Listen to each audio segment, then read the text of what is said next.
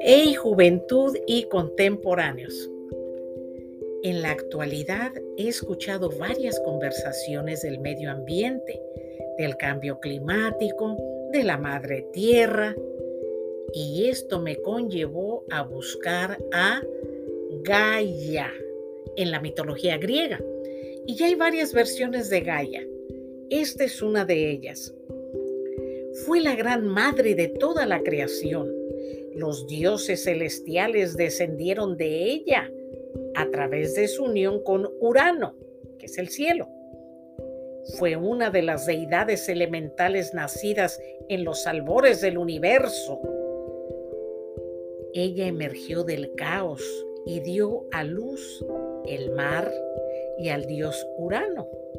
Después de conectarse con este, de ella nacieron las primeras razas de seres divinos.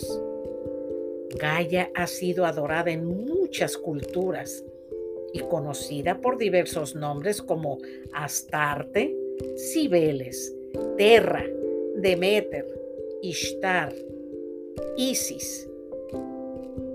Ella era la madre de todos los dioses y la gran madre de toda la creación. Gaia representaba el poder y la crianza. Actualmente sigue siendo venerada en varias religiones paganas. En muchos sentidos, ella nos recuerda nuestra conexión con la tierra y toda la creación. Nuestro planeta proporciona sustento a todos los seres vivientes que habitan en él. Gaia representa la crianza y a la madre primigenia en sus más básicos y humildes orígenes. En los últimos años ha surgido un movimiento sobre la importancia del medio ambiente, de concientización para volver a la naturaleza. Tal vez sea el espíritu de Gaia que una vez más está intentando conectarse con sus hijos errantes. Muchas gracias por su atención a este corto mensaje de la Madre Tierra, de Gaia.